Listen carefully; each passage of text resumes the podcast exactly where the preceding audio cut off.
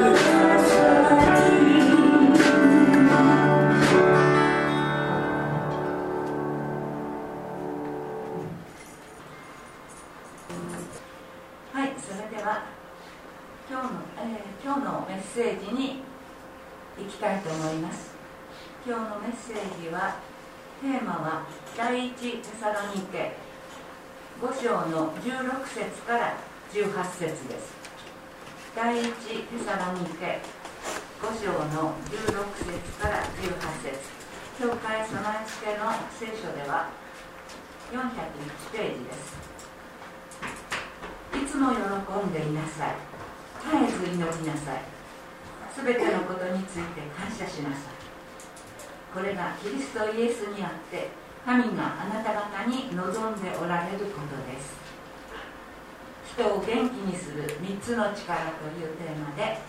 今日は佐々木牧師からお話を伺います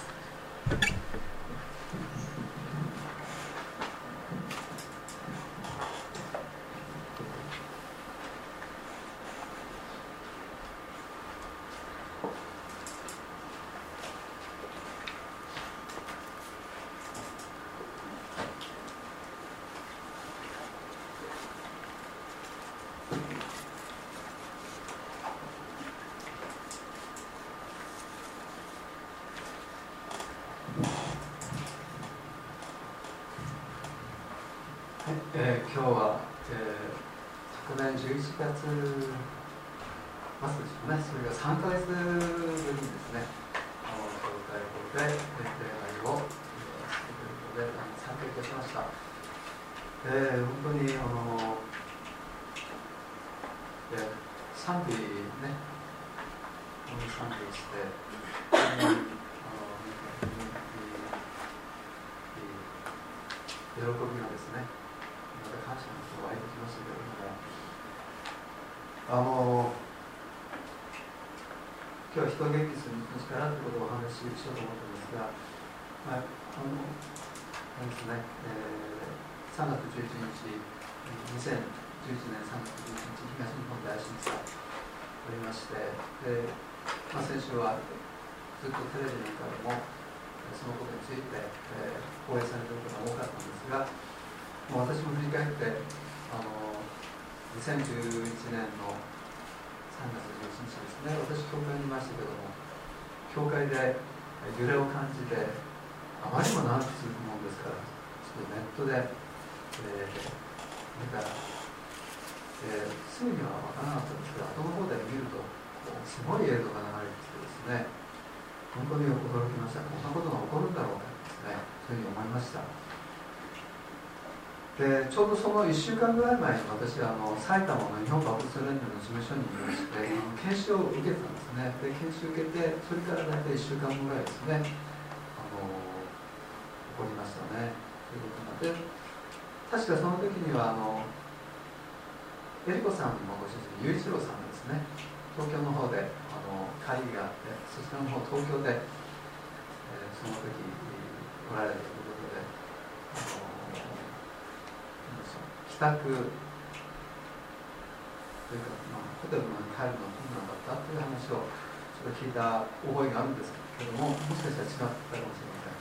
あの多分そうだと思うんですよね。大変の帰宅するのが非常に困難だったというのを聞いた、えー、聞いたと思います。でその時ですね東北関東地方マグニチュード、えー、9の、えー、大地震そしてそれに伴うえ、大津波がですね、えー、襲いました。でそれによってですね多くの命がですね、えー、失われました。ましたね。本当にたっとえ命がですね、えー、失われました。2万人以上の、えー、方々が犠牲になりました。で過去にない大災害となってしまったんですけども、えー、その時さらにですねこの津波による福島第一原発の、えーですね、破壊とその爆発それに伴う放射能による空気または土壌の汚染、まあ、そういったことがああの起こってしまったんですけれども、まあ、その後処理にですね40年かかるということで、まあ、あと30年はかかるのかなというふうに思うところですけど、まあ、30年であのそれがですね全て、えー、あの処理に進めばいいけれどもというところですけども。でそのためにもですねそのためにですねあの現在ですねあの3万人以上の人々がこの住み慣れた、あのその福島のその道を、えー、離れてそして今日本のいろんなところに散ってですね、えー、生活しているということです。本当にあの10年前のその、えー、大きな災害その被災その結果がですねいまだに続いているわけですよね。であの東日本大震災の2週間前にはですねニュージーランドのクラッシュチャーチで直下型の地震があったんですね。まあ、その時も多くの犠牲者が出ました。でその前の年はですね2010年ですね2月にチリ3月にハイチ4月に中国10月にインドネシアで大きな地震があったですね。近年世界中で大きな地震がですね多発しているということは確かで本当にあの、まあ、何が起こっても不思議ではないそんな時代にですね私生かされてるんだなそういうふうに思う思思わざるを得ないようなそんな感覚があるんですけどもまあよくですねそのそのそういう中ですね未曾有っていう言葉をですねあの聞きますよね未曾有あの東日本大震災の時ですね初めてこの未曾有というですね、えー、言葉を私は聞いたんですけどもえこんな言葉があるのかですね未曾有、えー、本当に稀な非常に稀な今まで起こったことがないようなっていうね、えー、意味ですけどまあ今はですねその溝っていう言葉もその意味もですねみんなが知ってるっていうそういうですねじゃないかなというふうに思います。であれからですね約10年。で今度はですね新型コロナウイルスパンデミック世界中を襲いました。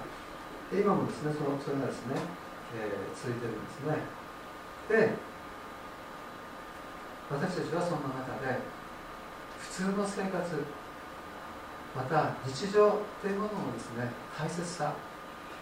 まあ、本当にあのそのことにですね気づき始めてるんじゃないかな。まああの平然とというか普通に生活してる間は何か特別なもの、えー、何かあもっとあの刺激的なものですね。そういったものをこう求めがちなところがあったかもしれませんけどでもこういうあの世界的な状況に陥ると普通のことがまた日常がこう当たり前じゃなかったっていうのですね気づかされるその大切さともこう気づかされるんですけれども、まあ、2021年度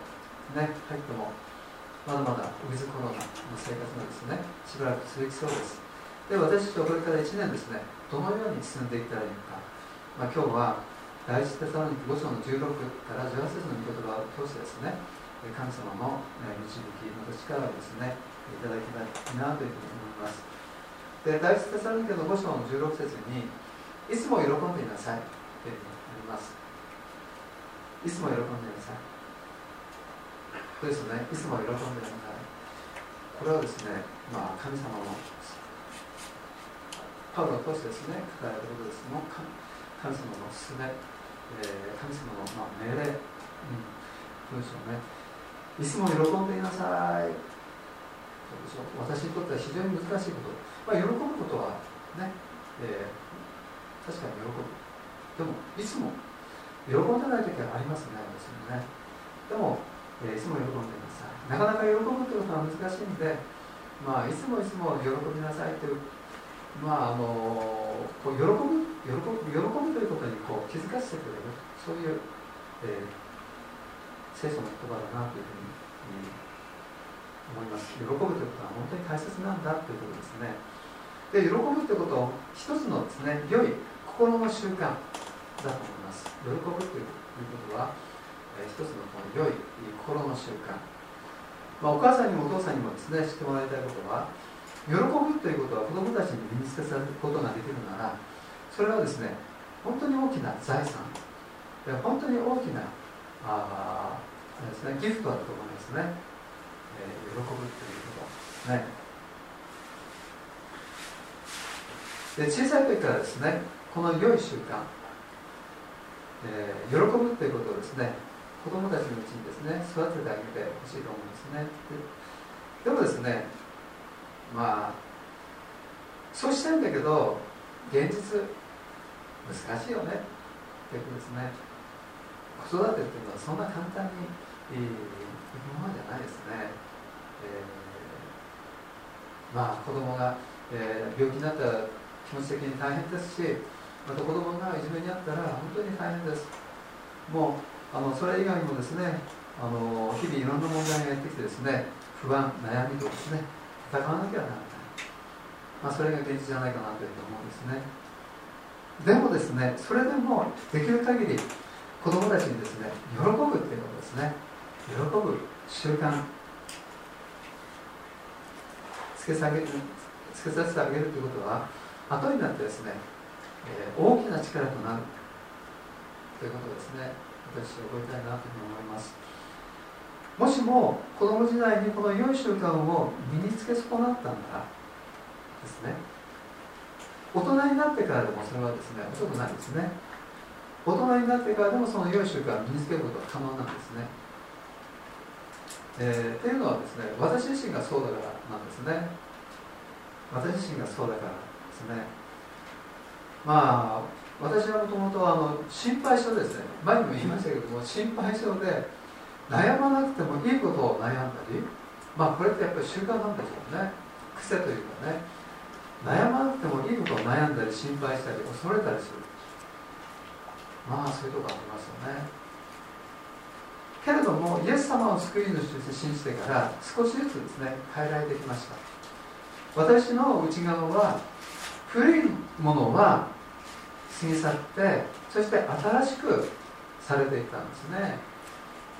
イエス様を信じると私たちは霊的に新しく生まれ変わる。というそういう事実があります。そのように新しく生まれたものはイエス様を信じてイエス様にですね本気で従う。そしてそれを続ける。そしたらですね変えられていきます。急激に変えられる人もいれば私のようにですね3歩進んで2歩下がってそしてやっと一歩ずつ一歩一歩前に進んでいく徐々に変えられる人もいますけどもまあそれは人それぞれですよね。で喜ぶことの大切さですね、えー、私はあそのことを、えー心に留めたいと思います。そしてそれではですね行ってほしいと思うんですね、えー、本当に私たちいつでもですね喜ぶ理由はあるんですね。イエス様の救い神様の愛、え、喜びたいと思います。私たちは祝福されているものであることをですね喜びたいと思います。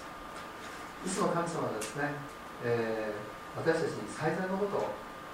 導いてくださいます。もしも私たちが困っていたとしても私たちはそこにとどまることはない。神様は最善のところに導いてくれます。で気持ち的にですねなんか否定的な思いそういう気持ちに支配される時はですねそういう気持ちをですね叱りつけてですね思い切ってですね笑ってみるのもいいかなと思いますね。内内向きの気持ちをですね外に向けて不思議られてですね。え大きくられて歌ってみるっていうのもえー、いいかもしれませんね。小さい喜びはですねだんだんだんだん大きくなってそのうちにですね喜びが自分の心のですね、えー、主流ですね。主流、えー、になってきますね。喜びは習慣となり人格となり人生の見え方もですね、えー、変わってくると思います。このようにですね喜ぶことは力。喜ぶことは力なんですね、えー、そして必ずあなたとその、えー、周りの人々をですね、えー、良い影響を与えてそして元気にしていきます。喜ぶということをですね、えー、やってみてですね。まああの喜べない。時もあります。ね、えーただこの喜ぶというそういうですね心、えー、習慣づけていくと、えー、大変な時も私たちはなかなかこう簡単には取れない、ね、喜ぶそのことをですね、え、私たちは、え、意識していきたいなというふうに思います。はい。そして次第一テサロニケ3章の17節。ここにはですね絶えず祈りなさいってあるんですね。絶えずさっきはえー、いつも喜んでなさいですね。まあ喜び続けなさい。まあそれは喜び続ける。でその喜ぶということを続けると習慣になってきます。良い習慣を身につけていきますね。また絶えず祈りなさい。これも絶えず24時間ずっと祈るとちょっと無理ですから。まあ祈り続ける。祈り続ける。その祈りを習慣にする。神様とは常にこう会話を通してつながってる。まあそういうことだと思いますけどもまああれですね。皆さんどうでしょうね。毎日祈ってるでしょうか。祈りはですね霊の呼吸というふうに言われてますね。で聖書の言葉は霊の糧というふうに言われてます。両方とも大事です。毎日きちんと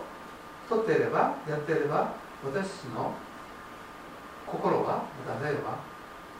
えー、健全健康に保っていけると思いますね。でもそれを怠っていくとですね栄養失調になったりまたはあ飢餓状態になったりまたは呼吸困難になったりそういうふうに陥ってしまうかもしれないですよね、まあ、私はあの朝は大体6時ぐらいに起きて6時15分ぐらいから10分ぐらい聖書読んでその後7時15分または30分ぐらいまで祈って乗ります。まあそれからですね、えー、朝食の用意をします。まあ、時間的にはですね恵まれています。牧師だからそういうふうにできるって言えばその通りなんですね。まあ、働いている人にとってはそれはなかなか難しいかもしれません、まあ、この点は私は恵まれていると思います。でもですね朝10分でもいいですからお祈りをしてですね一日を初めて、え見るとですねするのとしないのとですね何かが違うというふうに、え感じると思います、えー、まあ、そのために時間取るのが難しければ朝ですね目を覚ました時にまあやってる人もいるかもしれないですけども神様に語りかける。例えば「神様おはようございます」とかですね「神様新しい一日を感謝します」と言ってですね一日を始める。神様を意識して一日を始める。またですね朝食を作りながらまたは食べながら神様この食べ物を感謝します。私にとって食べることは生きがいなんですとですね食べることは私も大好きですね。あの本当にえー、食べることは楽しいです。神様感謝します。取り留めのないことをですね神様に語りかけることですね、えー、それでいいと思うんです。祈りは神様との会話なんですね。私たち神様に向かっていろんなことを語りかけていいと思います。私たちは祈りを通して神様とつながることができるできるんですね。で今もですね佐々木牧師はあんなこと言ってますけど神様あれってどう思います？とかですね。いいんでしょうかね？とかですね。そういうふうに神様に聞いてもいいんじゃないかなというふうに思いますよね。ね。えー、ですね。私たちの一日を祈りを通して神様と共に始めるということですね、えー、していきたいと思います。またですね私たちは私たちの必要のために祈りを通して神様に求めることができるんですね。求めなさいそうすれば与えられます。まあこれあの聖書を読んで非常にすぐに目に飛び飛び込んでくる聖書の言葉心に飛び込んでくる聖書の言葉です。求めなさいそうすれば与えられます。とありますから私たちは神様に与えてくださいというふうにですねそういう祈りをしていいんですね。神様が祈りに聞いてくださった体験皆さんお持ちかと思います。ただですね私たち人間はどちらかというと聞かれた祈りよりも祈りよりも聞かれた祈りよりも聞かれない祈りの方をよく覚えてるんじゃないかなというふうに思うんですね。だからどうせ祈っても神様は聞いてくれないという印象ですね。もしかしたら持ちやすいかもしれません。私は以前ですね手帳にですね私の祈りの課題を書き留めていた時期があるんですね。それを見て私驚いたことがあるんです。聞かれなかった祈りよりも祈りよりも聞かれた祈りの方が多いってことなんですね。まあでもですね確かに祈っても聞かれない祈り聞かれなかった祈りはいくつかありました。もしかしたら将来その祈りが聞かれるかもしれません。もしかしたらその聞かれないかもしれません。またですね願った通りではなくて半分くらい聞かれたかなと思うようなんですですね。祈りもえー、祈りの結果もありました。まあ、祈りが聞かれない場合私たちどうしたらいいんでしょうね。神様は私たちの、えー、天の父お父さんです。で私たちは神様の子供です。父なる神様はいつも私たちにですね最善をなしてくださる方です。そのことをですねまずですね信じたいと思うんですね。そして祈りが聞かれない時や祈りが完全な形で聞かれない時もそれでもそれでも神様に信頼していきたいと思うんです。まあ、そのそのような時できれば願っても聞かれないのな自分はどうしたらいいんですか神様どうしたらいいんでしょうかっていうふうに神様に聞いてみるのもいいと思うんですよね。もしかしたら別の導きがあるかもしれません。別の導きが示されるかもしれません。まあお願いするばかりじゃなくて神様の言われることや導きを聞いて従うということも祈りでとても大切なことです。そのようななんですよね。キャッチボールのようなそういう交わりがですね身についてくると神様との親しい関係と導かれていくんですね。祈りの力はただ私たちの願いが実現することのためにだけ働くんじゃないんですね。祈りの力はただ私たちの願いが実現することのためにだけ働くんじゃない。神様の言われることや導かれることに従うことを通して私たちの内面が変えられたり人としてまた信仰者として、えー、成熟したものへと成長していく。そういうことのために祈りの力は働くんですね。で変えられるということ、えー、私たちがあ変えられていくえ成長するということは神様にとってはですね本当に、えとても、え喜びなんですね。私たちは子供を自分あの自分たちの子供を見てですね、えすくすくと成長していくのを見て喜ぶようにそういうふうに変えられていくということは神様にとって大きな喜びだとそのように思います。で第次いきますね。次第一テサロニケの5章の18節すべてのことについて感謝しなさいというふうになりますすべ、てのことについて感謝しなさいまあ、感謝することもまたですね喜ぶことと同様心の良い習慣の一つだと思うんですね感謝する思いはへりくだりの心を表すと思いますそれは相手を認めて相手を尊重する、え、ことだと思うんですね。でそれはですねお互いにとって居心地のいいですね雰囲気を作ります。ですからお互いに感謝の心を表すということはお互いの間に良い環境をですね築き上げるために必要なことだと思います。何よりも神様に感謝を捧げるということは神様と私たちの間に良い関係を築き上げているんだということをですね、えー、あの覚えたいと思いますね。でまたですね全てのことについて感謝しなさいっていうふうに言う時誤解しちゃいけないことがあります。例えば何か悲しい出来事が起こった時にそのことに対してもそれは感謝のことだっていうふうに思うことが信仰的な対応だと。こう誤解してしまうわけですよね。場合によってはですねまあそういうのを見てまあなんでしょうね。この人どういう人なんだろう。ちょっとあまりにも冷淡すぎないかなとかですね。ちょっとおかしいんじゃないかなっていうふうにですね、えー、思われても仕方のないようなことがあります。で悲しいことはですね悲しいと言っていです。ただですねその悲しみが深くて長く続くならばそれは精神的にですねあの落ち込み落ち込んでですね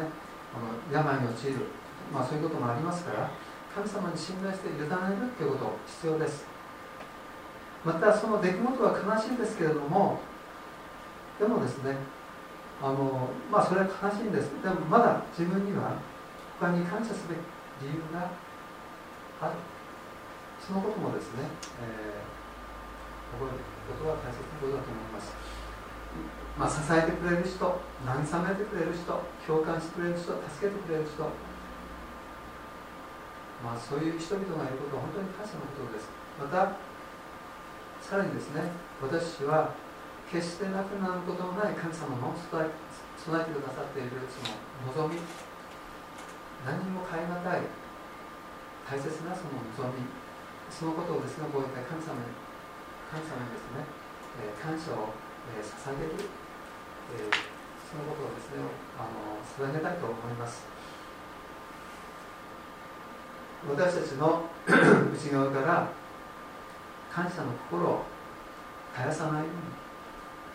うに。私たちにはいつも神様に感謝する理由がある。日々神様への感謝の思いをですね神様に向かってですね、えー、表していきたいと思います。神様の見舞いに自分を低くして神様を尊ぶ。えそのものをですね神様は強めてまた再び立ち上がる力をですね与えてくださいます。神様に感謝を捧げるということはですね私たちの力になるんだということですね、えー、覚えていきたいと思います。喜ぶこと、えー、祈ること感謝することは私たちの力なんです。喜ぶこと祈ること感謝することは私たちの力なんですね。また私たちを変えていく力にもなっていますよね。そしてこれがキリストイエスにあって神様は私たちに望んでおられることなのですというふうに書いてあります。で終わりにですね第2コリント23章の14節ここにですねこういうふうに書いてあります。しかし神に感謝します。神はいつでも私たちを導いてキリストによる勝利の行列に加え至る所で私たちを通してキリストを知る知識の香りを放ってくださいます。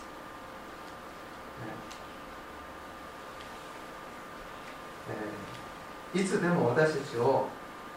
キリストによる勝利の行列に加えてください、ね、今ちょっと大変なところに置かれていてもでもそれでもそこを通り過ぎてキリストによる勝利の行列ね、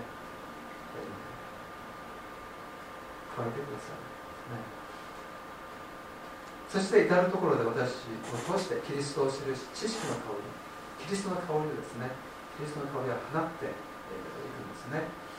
私はどのような状況にあっても私の存在自体がですねキリストの香りを放っているんだということを、えー、知っていきたいと思いますね。直接福音を語らなくても、まあ、語語った語ることはいいことですよ。福音を語ること。で私たちの行動や語らなくても私たちの行動や態度を通して私たちは人々に福音の香りキリストの香りをですね、えー放っているんだということですね、えー、見ていと思います。喜ぶこと祈ること感謝すること。今日の、えー、聖書の箇所にこの3つのことが、まあ、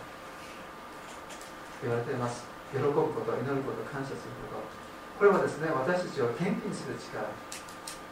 そしてそれはまた誰かにキリストを伝えるために大きな力となる。そのことを今日は心に留めておきたいなというふうに思います。ではお願いします。天のお父様今このようにコロナ禍にあっても神様私たちが平安を持って立ち続けていくことができるのは本当にあなたが私のうちに住まわれて私のうちにあなたの喜びとまた平安と感謝がいつもあるのでそのようにいることができますことを感謝します。また私たちにまた私私の兄弟姉妹に今許されている大変なことそのことの中にあっても神様あなたが共におられてあなたがそこのところを本当に安全に通り過ぎるようにあなたが導いてくださっていますことあなたに本当に信頼して歩むことができますこと。また、あなたへの感謝とまた祈りとまた喜びあなたが私のうちにいつも与えてくださっていますことそれによって私は立ち続けることができること歩み続けることができることを覚えて神様感謝いたします。さらに主をどうぞお一人お一人を強めて主よあなたの祝福そしてあなたの恵みの満ちたそのところまで主よあなたがお一人お一人を導いてくださるように主どうかお願いいたします。神様どうぞこのような状況の中にあっても私たち一人一人を通してキリストの香りを放ってくださるようにお願いします。イエスの皆によってお願いします。アー